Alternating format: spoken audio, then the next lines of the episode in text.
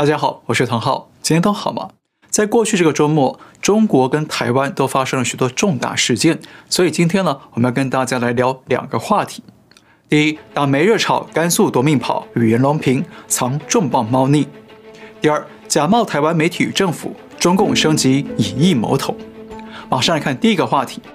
党媒热炒甘肃夺命跑与袁隆平藏重磅猫腻。五月二十二号是非常令人遗憾的一天。首先是辽宁大连市发生一起骇人听闻的车祸，有一名男子开着宝马轿车高速撞击路人，造成五人死亡。值得注意的是，这起案件的视频与相关讨论不但在中国网络上广为流传，中共党媒人民日报和央视也都纷纷跟进大力报道，指责当事人是因为投资失败产生报复社会心理，就连中共大外宣中国日报也跟着报道。那一起地方的社会刑事案件能够获得中共党媒与大外宣的海内外大篇幅报道，这相当罕见。背后很可能不是单纯的新闻专业考量，很可能还有着中共高层的政治考量。就在同一天，甘肃白银市举办一场马拉松越野赛，结果因为天气突变，气温骤降，参赛选手来不及应对，最后造成二十一人死亡的悲剧。那这场越野赛共有一百七十二人参赛，却有二十一人遇难，死亡率超过百分之十二，因此受到高度关注。那值得注意的是哦，中共党媒也同样跟进大篇幅报道，新华社甚至派出十一名记者报道这起事件，还把这场越野赛称为“夺命跑”。央视还做了一条超过三分钟的长篇报道，甚至还让白银市长出面道歉。这一点在中共官方宣传里是相当罕见的手法。那中共大外宣中国日报也同样跟进报道这起事件，只是大外宣报道的角度主要还是所谓的正能量报道，宣传救援人员是如何救人，并没有提到市长道歉的消息。好，首先呢，我们由衷的对这些事件的遇难者表达哀悼。在五月二十二号这一天发生的这些事件，实在令人遗憾。不过呢，我们想提醒的是，中共党媒在这些事件的报道上啊，相当的不寻常。不但大幅放宽了言论尺度，允许大篇幅的报道，还让大外宣也加入了。而且这些事件的相关视频也在网络上广为传播与讨论，登上热搜排行，仿佛啊没有受到中共的太多管制。那中共好像不太担心这些不和谐的负面新闻可能会引发民间对中共的反弹与抱怨。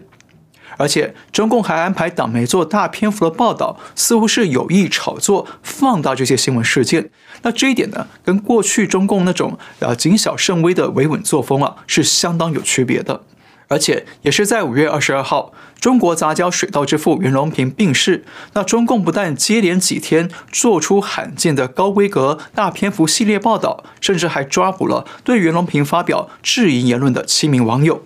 而袁隆平在过去几天之内，更是成为中共各媒体的热门头条。好，看到这里啊，您有没有发现，在过去这几天，中国媒体的版面与网络的言论空间，几乎都被袁隆平、甘肃越野赛和大连撞人这三起事件填满了？那是不是几乎所有中国人的视线都被集中到这些事件上？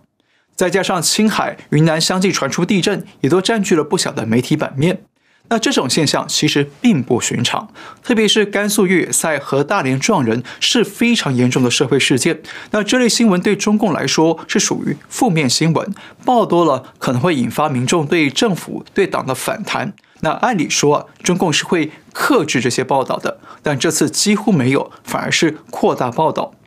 因此，中共很可能是有意的放大这些事件的报道，用来当吸引眼球、转移视线的障眼法。他们不想让民众看到某些消息，中共想要遮掩某些他们觉得更敏感、更不可告人的负面消息。那么，中共不希望人民看到哪些消息呢？至少有三种可能：第一，是欧盟冻结中欧投资协定的审议程序。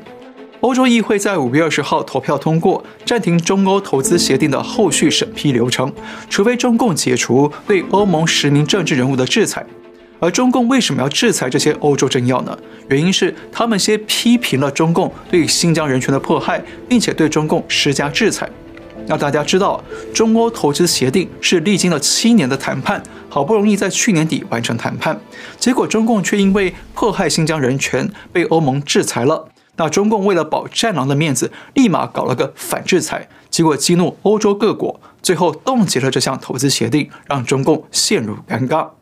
那这一点不但会让北京领导人在建党百年前夕少了一项可以说嘴的成绩，而且也很难向国内百姓来说明。毕竟啊，中共不会希望人民去接触、了解到哦，原来一切都来自于中共对新疆的迫害，对吧？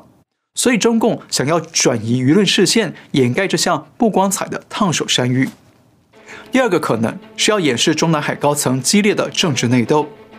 中共在明年秋天就要举行二十大，但下一届中南海的重要人事布局势必得先提前商讨完毕，所以中共高层的内部人事斗争啊，按理说应该在今年的下半年开始就会正式启动了。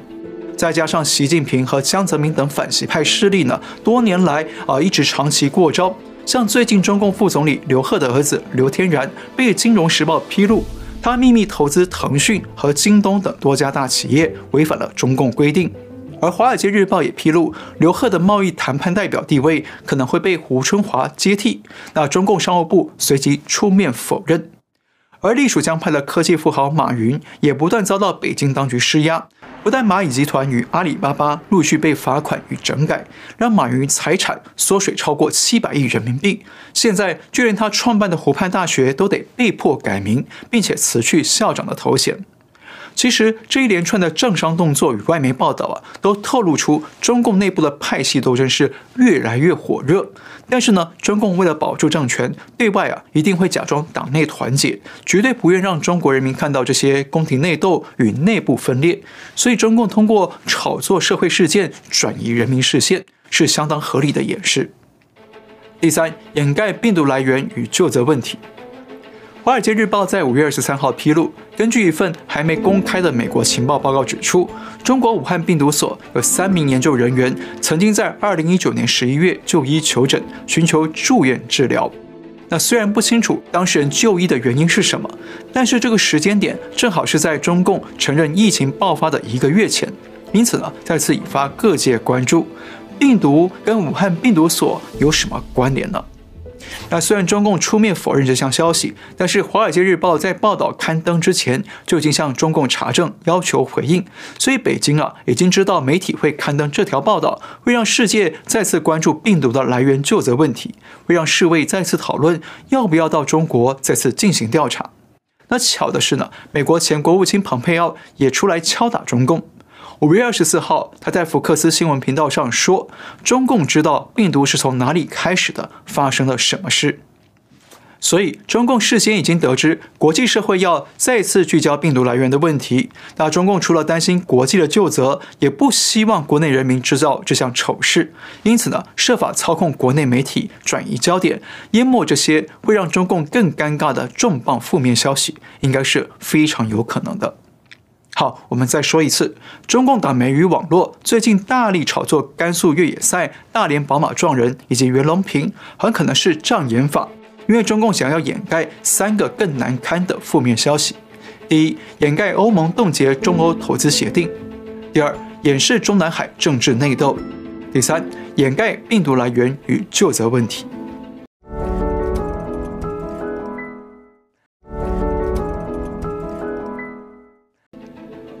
再来看话题二，假冒台湾媒体与政府，中共升级以疫谋统。过去这几天，台湾疫情依然持续严峻，但是中共对台湾的以疫乱台、以疫谋统啊，却一点也没放松，反而持续加大力度，对台湾发动更激烈的谣言战与假信息战。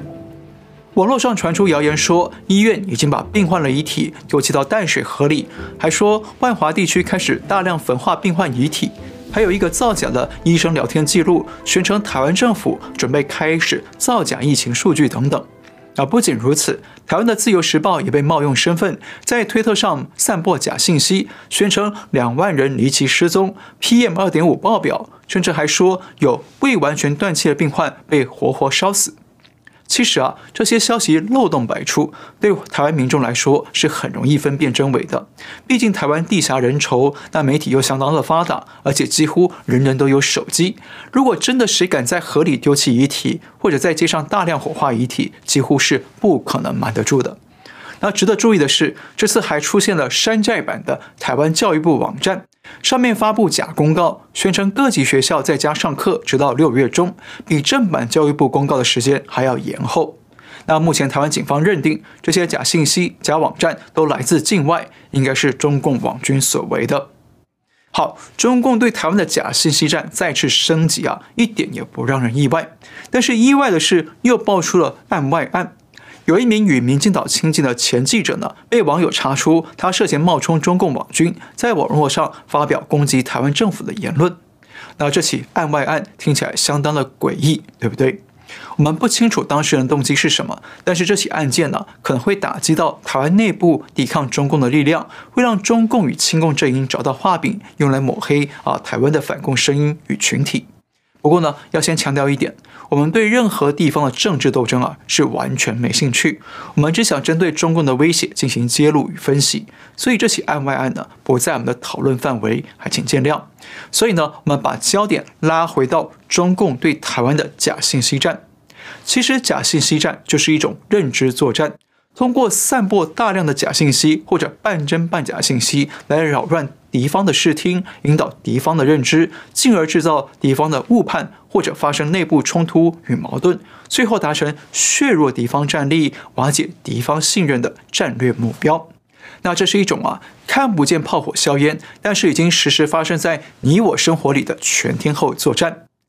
比方说，我们每天在新闻媒体上接触到的信息，在手机与网络社群看到的信息，其实都在影响着我们对周遭一切的认知与判断。换句话说，这些来自四面八方的信息啊，每天都用我们的大脑作为战场，在里面进行拉扯与角力。所以中共呢，又把认知作战称作智脑权作战，争夺控制大脑的权利。那么，认知作战是怎么运作的呢？它主要依靠啊两种心理学的原理，一种叫做效度效应，另一种叫做态度三要素。先说效度效应，效度效应就是把一种观点或一种信息重复了很多次，就会让人们愿意相信它是真的。在中国古代有个非常经典的案例，就是成语“曾参杀人”。曾参是孔子的学生，非常贤德孝顺，后来被尊称为曾子。不过有一次，有一个跟曾生同名同姓的人杀了人，邻居听到消息之后啊，以为曾生真的杀人了，就跑去找曾生的母亲说：“你儿子杀人了。”那曾生母亲听了不相信，说：“我儿子绝对不会杀人的。”接着又有另一个人跑来跟曾生母亲说：“曾生杀人了。”那曾母一样不为所动，但接着又有第三个人跑来说：“曾生真的杀人了。”那曾生母亲开始惶恐起来了，接着呢就翻墙逃离家里了。其实曾生呢并没有杀人，但是他的母亲啊在连续听了三个人这样说之后，被大量信息扰乱了视听。那曾母呢也开始改变脑子里对曾生品德高尚的认知，从而不信任自己的儿子了，赶紧翻墙逃跑。那这就是效度效应。简单说啊，就是大量灌输同样的信息，从而改变人的认知，让人放弃原本的想法。再来说态度三要素，在心理学上认为一个人的态度主要涵盖了三种元素：认知、情感和行为。而且人对某种事物的认知啊，会进一步影响他对这东西的情感，可能会让他啊喜欢或者不喜欢这东西。最后呢，就会影响他在这方面的行为。举个简单的例子。广告就是我们生活中最常见的认知战，比方说名牌球鞋的广告，不断告诉我们这个鞋有多么好，穿上它就会跟运动明星一样厉害，这就是在引导我们的认知，让我们逐渐喜欢上这个球鞋，也就是引导情感，最后呢，促使我们愿意存钱去买这双昂贵的球鞋，那这就是引导行为。这样啊，大家应该就明白了。中共的认知作战就是要先用大量的信息日以继夜的曝光或曝光来攻占你的认知，用中共设计的新认知来取代你的旧认知，接着呢，进一步改变你对中共或者对特定人事物的情感，最后啊，再引导你改变行为，去认同中共或者去帮中共斗争他们设定的敌人。那这就是认知作战的根本原理。那相信您应该也发现了，认知作战对中国来说啊，其实是一套成本很低、损失代价很小，但却可能效益非常高的不对称战术。中共只要指挥他们的党媒、网军，再加上台湾的红色媒体与亲共政客们不断发出各种假信息，或者配合中共的信息来扰乱台湾，那中共就可以兵不血刃地动摇台湾民心与军心。所以，在我来看，现在中共针对台湾疫情加大力度的打认知战，其实是有计划的战术布局，主要想要达到几个目的。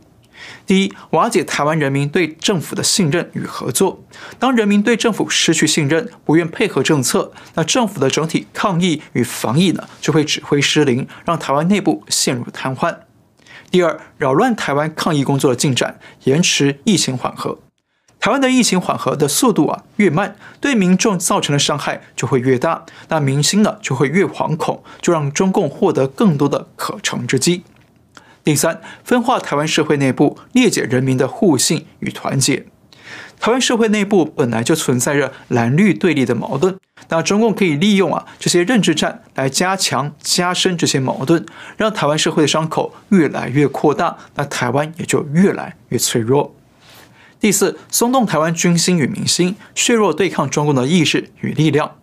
认知作战可以误导居民，误判局面，发生内部矛盾与冲突，让台湾自我内耗。第五，用疫苗拉拢更多台湾民众向中共倾斜，扩大统战基础，将来可以在台湾煽动更大规模的内部斗争。同时，中共如果真的提供台湾疫苗，那到时候很可能啊会趁机削弱台湾政府主权，对国际上宣称中共有能力处理台湾疫情，这是国内事务，要外国不要干涉，等于是用疫苗来达成以疫谋统。那这一点呢，几乎是必然发生的大概率事件。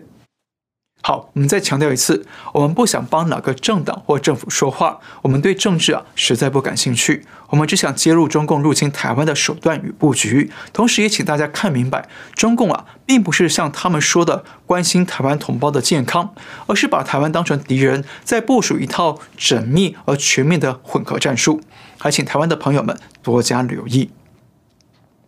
好，今天先聊到这里。如果你喜欢我们的节目，请记得订阅、留言、按赞，也请您介绍给更多的朋友们知道。感谢您收看，我们下次再会。